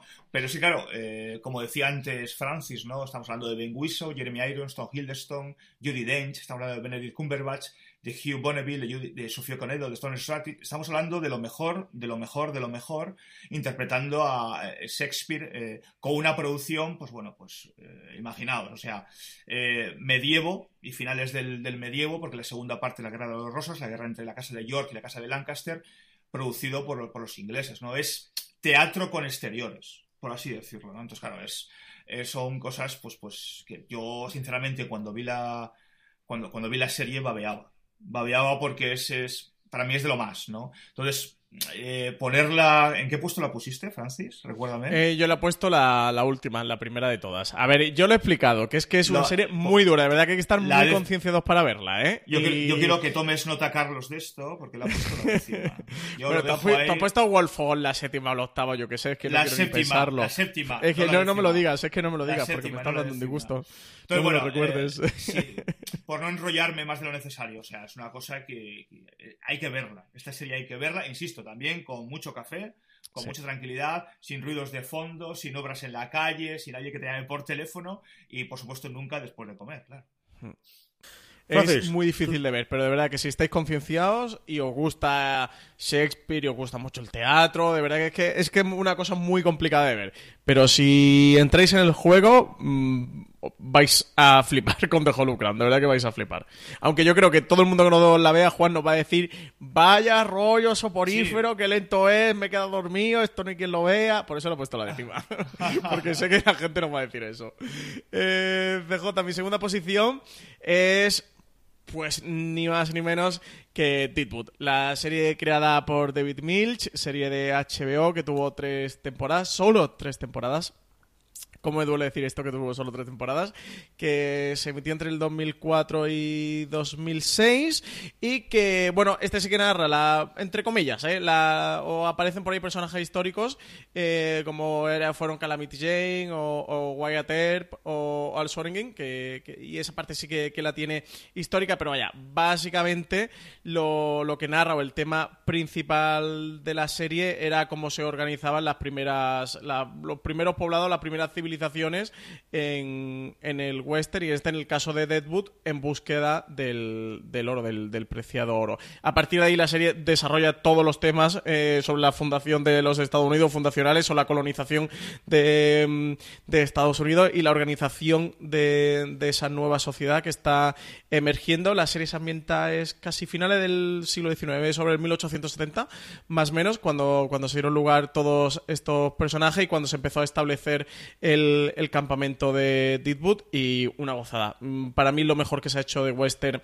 en series de televisión, que ha habido algunos, algunas series que, bueno, que están bien, eh, como Hill on Wheels o la de Hatfields and McCoys, pero, pero Deadwood es, es otra cosa, es fascinante. Y no está la primera, porque la que está la primera es mucha primera y es una serie que, para mí fue muy importante. Pero Deadwood es la hostia, o sea, esta no la podéis perder.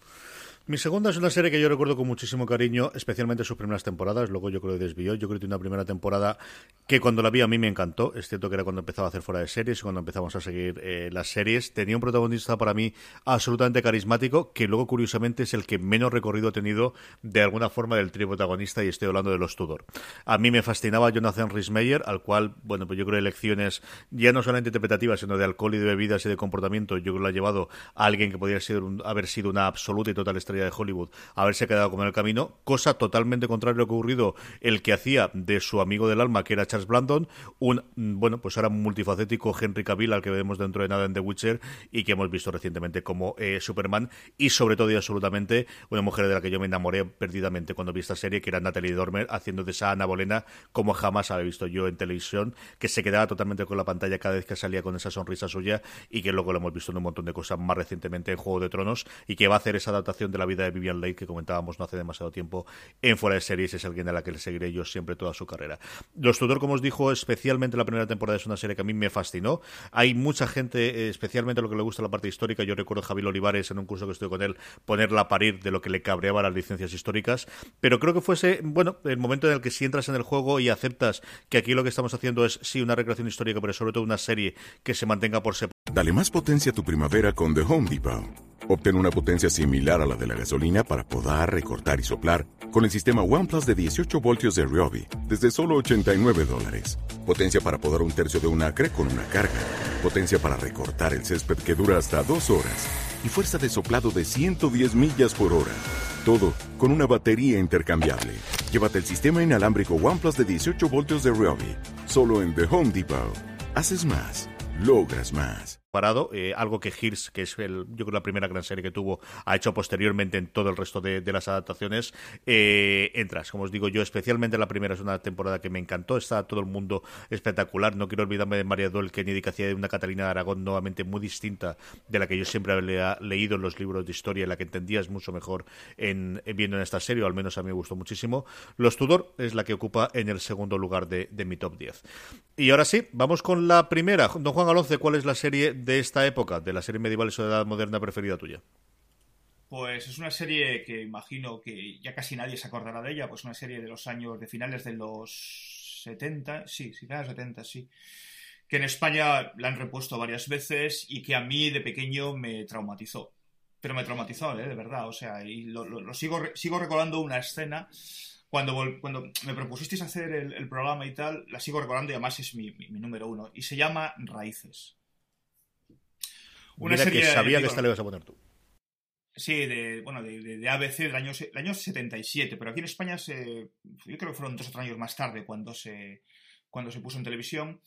Y siempre me acordaré de la famosa escena de yo no me llamo Toby, me llamo Kunta Quinte, mientras el protagonista, el actor negro, como la gran mayoría, Levar Barton, eh, estaba siendo fustigado a base de latigazos por un, por un esclavista sureño norteamericano, ¿no? Bueno, es una serie basada en un libro de, Alex Harley que es eh, Raíces, la saga de una, americana, de una familia americana, y que nos lleva a, la Gambia de finales del siglo XVIII, donde un chico, un chico negro de una tribu mandinka, eh, es secuestrado junto con otros chicos eh, por un barco esclavista y es llevado al sur de Estados Unidos. ¿no? Y nos narra, nos narra la historia desde que llega eh, y, es, y, es, convertido en esclavo, naturalmente, hasta que después de la guerra de secesión, eh, él y parte de su familia, que, hijos, descendientes, la familia que se va formando alrededor de él, logra deshacerse del yugo esclavista en, en, en, en 1867 aproximadamente. ¿no? Bueno, es una serie. Luego se ha hecho otra serie, una miniserie más reciente, una película, así y tal, pero yo no sé si esto se podrá encontrar en algún sitio. Yo lo desconozco, vosotros estáis más al tanto que yo. Yo siempre tendré en la memoria, la retina, esa escena de los latigazos. Eh, a mí me, me, pareció tan apasionante, tan duro, y además algo tan duro de ver en televisión, ¿no? Y si lo piensas ahora, tan duro ver en televisión en aquella época. En el año 77, cuando, bueno, 77, 79, 80 sería cuando la pusieron aquí en España, cuando solo había la primera y la segunda. Recordar que, bueno, entonces no había cadenas, no había cadenas privadas ni todo lo que tenemos hoy en día. Una serie maravillosa, con un montón de actores negros eh, súper famosos, Richard Roundtree, eh, Luis Gosset Jr., eh, un Loren Fibur jovencísimo, es decir, mm, una serie dura, pero sumamente entrañable. Y para mí, la número uno. Además, tuvo un reboot, no, bueno, un reboot no, era un remake. Eh, Una- una Canal Historia. tuvo, sí. En Canal- sí, lo hizo Canal Historia History Channel en 2016, pero que no funcionó nada bien. De hecho, se quedó en una temporada, ¿no? No, no llegó a continuar. Yo creo que se funcionó muy bien, pero que se había configurado desde el principio era una miniserie. Raíces, lo original, fue un exitazo absoluto en Estados Unidos, pero también aquí en España. Y es una serie que la generación de mi padre y de Juan recuerdan y que todo el mundo sigue hablando de ella. Mi padre me sigue hablando de esta serie muchas veces, Juan.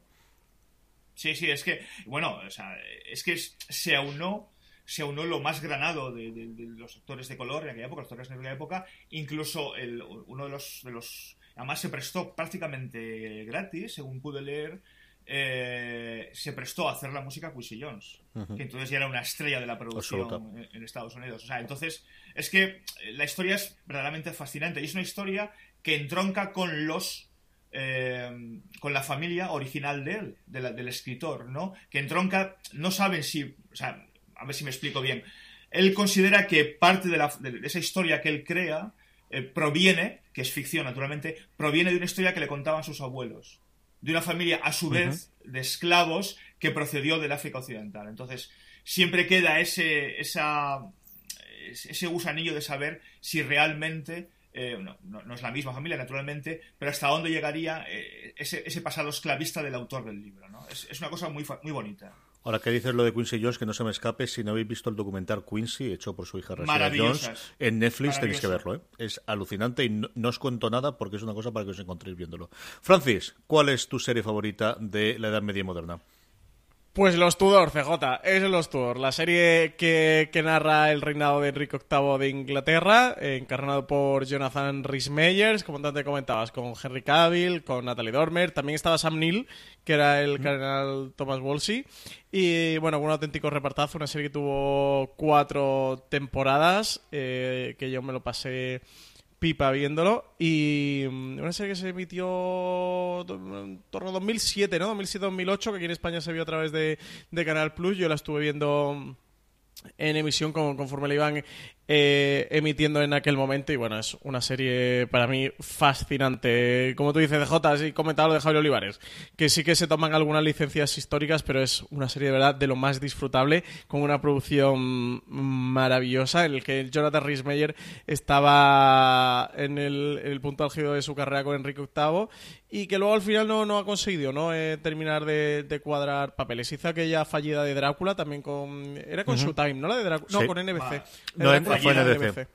Sí. Fallida no, fallida no. Es un delito. Desastrosa. Fue un delito, un delito. En algunos países vas a la cárcel por eso. Y, y que no ha llegado. Tuvo aquel. La de Match Point con Woody Allen, que a mí es una película que, que sí me gusta Sí. mucho. Y que, que no sé si estaba como haciendo el papel de los Tudor. Estaba en aquel momento, fue después de acabar los Tudor. Sí que había empezado en cualquier caso, ¿eh?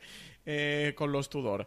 Pero que, que no ha conseguido convertirse en esa estrella como si lo consiguió eso Natalie Dormer o, o, por ejemplo, Henry Cavill. Pero bueno, eh, me parece una auténtica. Una, serie imprescindible si hablamos de series históricas ambientadas en la Edad Media o la Edad Moderna. Mi, eh, pues nada, termino yo con este. Mi uno lo he nombrado Francis antes y es John Adams. Yo John Adams recuerdo verla el año que se estrenó y es una de estas series que me daban totalmente en medio. A mí, como os he comentado antes cuando he dicho, cuando he dado mi décima con Tarn, Los espías de Washington, la época revolucionaria americana es una época que me encanta y, y todo lo que tiene que ver con los padres fundadores, con la Constitución, con la, el motín del, del té en Boston y, bueno, pues la declaración de la independencia y cómo plasmas todo, toda esa bueno, idea de la libertad y después Tocqueville cuenta también en, sus eh, novelas y la comparativa entre Europa y Estados Unidos. Y es que John Adams es, pues lo que os comentaba antes cuando hablaba Francis, es la miniserie que el HBO decidió ese año gastarse el dinero como si no costase y hace una recreación en la que además están contando su historia. Narra esos primeros 50 años de, creación de la nueva república, está interpretada de una forma absoluta y totalmente soberbia por todo el mundo, pero especialmente Yamati es lo que a mí me, de- me descubrió a él y a partir de ahí cualquier cosa en la que salga Paul Yamati la veo simplemente por lo que fue en John Adams. Es una maravilla que tenéis disponible en HBO. Eh, además lo he mirado, en HBO España la tenéis y la podéis ver eh, para uno de estos días, sea para el puente hora de diciembre, sea de cara a Navidad, sobre todo desde luego aquellos que seáis amantes de la, de la historia americana, no la podéis perder. Es una de las grandes, grandes, yo creo, junto con Hermanos de Sangre, las dos grandes miniseries, a mi modo de ver, que haya hecho HBO en, en sus tiempos.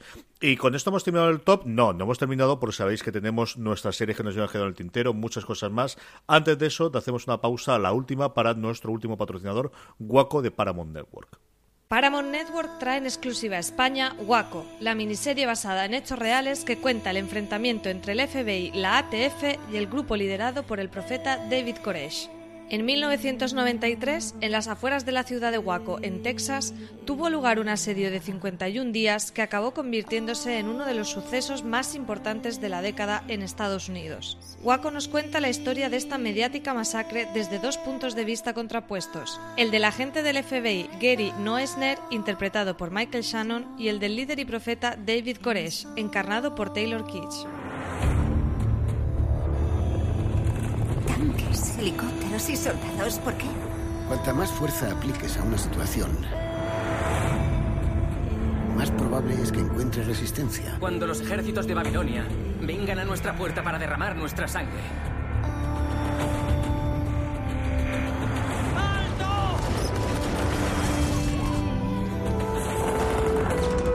Aquí nos probarán.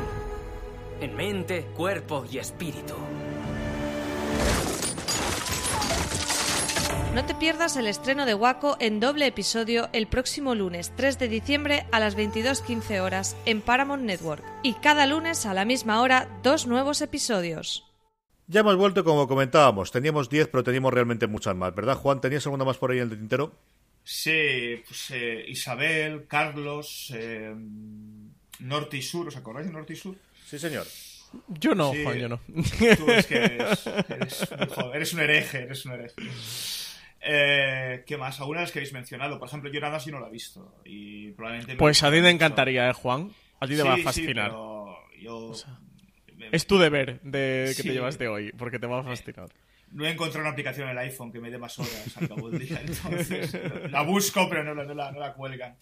Eh, ¿Qué más? Tengo, tengo alguna más por ahí. Eh, The White Queen, que no está mal, aunque, bueno, es, es un poco desafortunada la segunda temporada sobre todo. Eh, No sé, tenía varias. Eh, pero bueno, el Ministerio del Tiempo también la sopesé, pero bueno, como la mencionamos el otro día, aunque también es cierto el argumento que ha dado Carlos, es decir, al final abarca toda la, abarca todo, no, abarca toda la historia de, de- de España, con lo cual le puedes en- la puedes emplazar en Sí, cualquier. Sí, cualquier cuando hagamos una de ciencia ficción lo metéis también en el futuro. No, que No, sabes que no es ciencia ficción. Que sabes Claro, que es una serie pero de vosotros la metéis también. Vosotros Yo no, la la, me- metéis yo- también. yo no la he metido, pero porque la di por sentado por, por la otra vez, ¿no? Por no buscar. Pero sí, también la sopesé. No sé, alguna más se me queda en el tintero. Por ejemplo, yo los Tudor no la he visto. Entonces no, no puedo. Yo Marco Polo vi la primera temporada y me aburrí tanto. Tanto, o sea, tanto en la corte del Kublai Khan, digo, bueno, esto, esto, esto Que te quitó la gana de ver los Tudor. O sea, o sea, lo emocionante de Marco Polo no es lo que pasa en la corte de Kublai Khan, lo emocionante son los viajes. Y la riqueza de, de- de los libros que nos ha legado son los viajes, no lo que pasa en la corte de Kublai Khan. A mí es una cosa que me la trae como muy al pairo, ¿sabes? Entonces, eh, no sé, eh, y me la recomendó encarecidamente tu hermano, Carlos. Me dijo, tienes que ver. Mi hermano pero a mi hermano le fascina el personaje de Kublai Khan. O sea, mi hermano Claro, es uno yo- de sus personajes claro. históricos favoritos, leyó un montón, le gustaba mucho un juego del, del Commodore en su momento, de la Amiga, yo creo recordar de la Amiga que era de sobre sobre el, el- sobre Khan y, y a partir de ahí leyó un montón y sé que a él le gustaba, eh, era una de esas series pues como ocurre a mí con John Adams, que me va a gustar sí o sí, lo que pasa es que John Adams es una buena serie, sin más.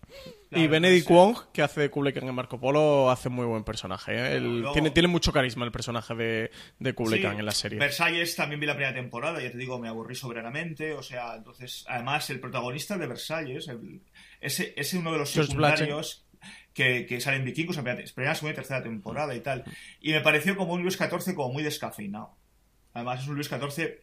Luis XIV era el rey sol. Era el- el- la encarnación de la monarquía absolutista en, en- en la época modernista eh, francesa. Y la verdad es que es, es- es muy descafeinado. No sé.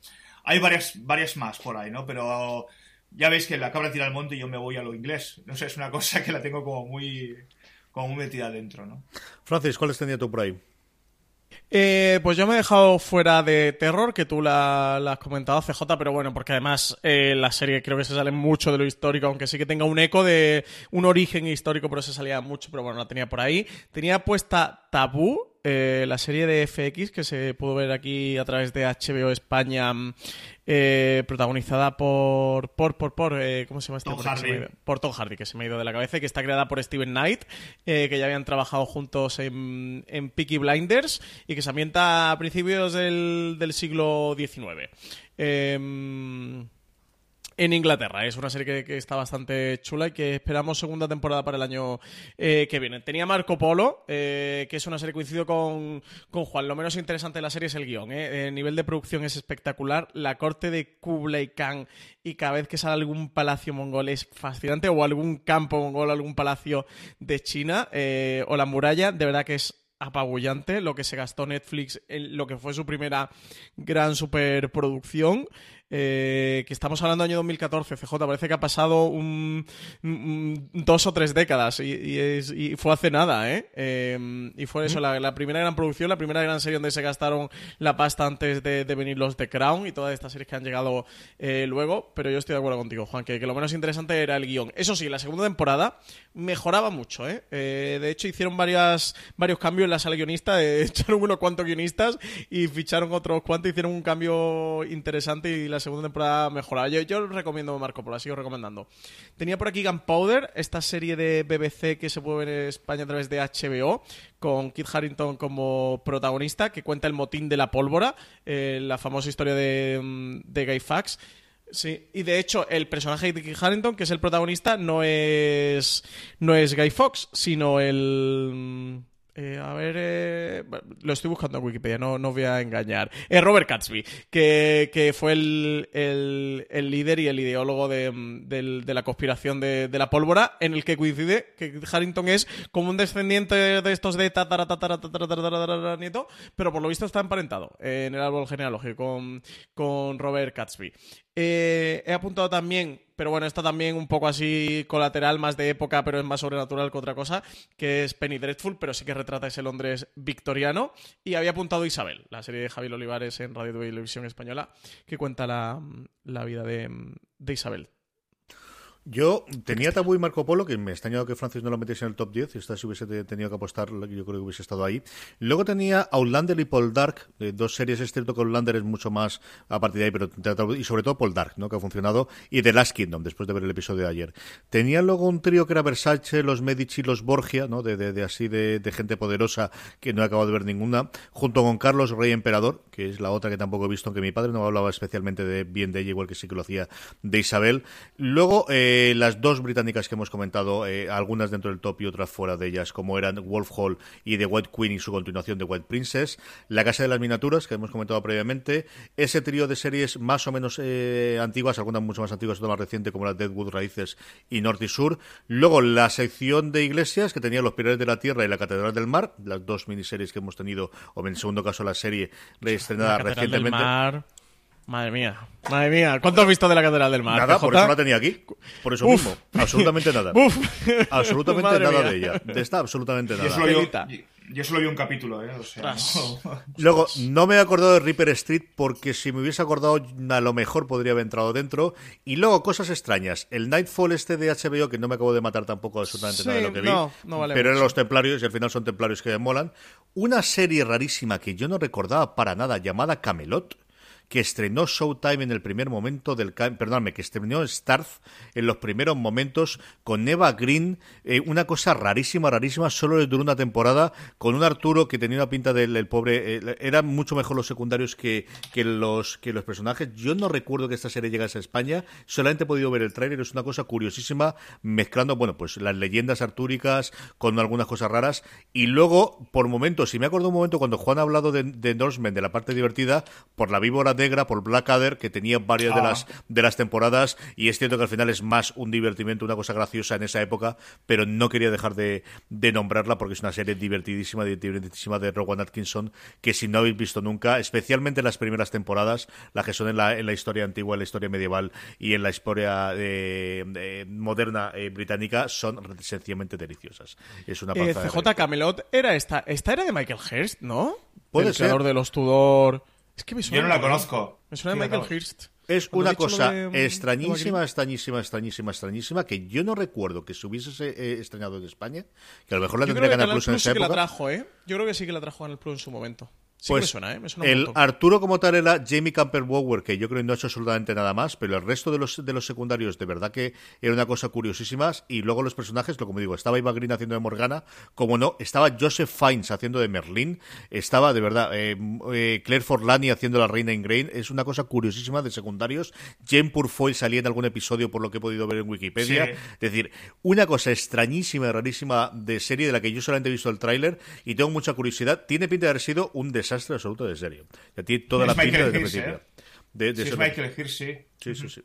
Así que nada, pues con esto hemos terminado. Eh, antes de despedirnos, recomendar que oigáis, si no habéis oído ya, nuestro top anterior, el 19, en el que hablábamos de esas series históricas ambientadas en los siglos XX y XXI y sobre todo, bueno, hacemos del, eh, nuestro top 10 en esa parte de ahí, que está disponible como siempre en nuestro canal de podcast, que ya sabéis que podéis oír allí donde escuchéis podcast, sea Apple Podcast, Vox, Spotify o en tu reproductor de confianza, que tenéis mucho más artículos y mucho más contenido en foraseries.com, como siempre os decimos, hasta que ha llegado este top. Don eh, Francis Arrabal, hasta el próximo top.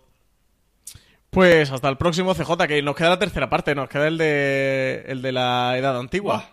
Eso tengo chupado. Eso lo tengo chupado. Yo no sé si van a salir 10, ¿eh? Luego me pongo, me pongo y me salen 30, pero. ¿Tú crees que no te Sí, sí, pues hay, hay un montón de bodrios, Sí, tú sí, no te sí. preocupes. Sí, Están los Romas, están los. Joe Claudios.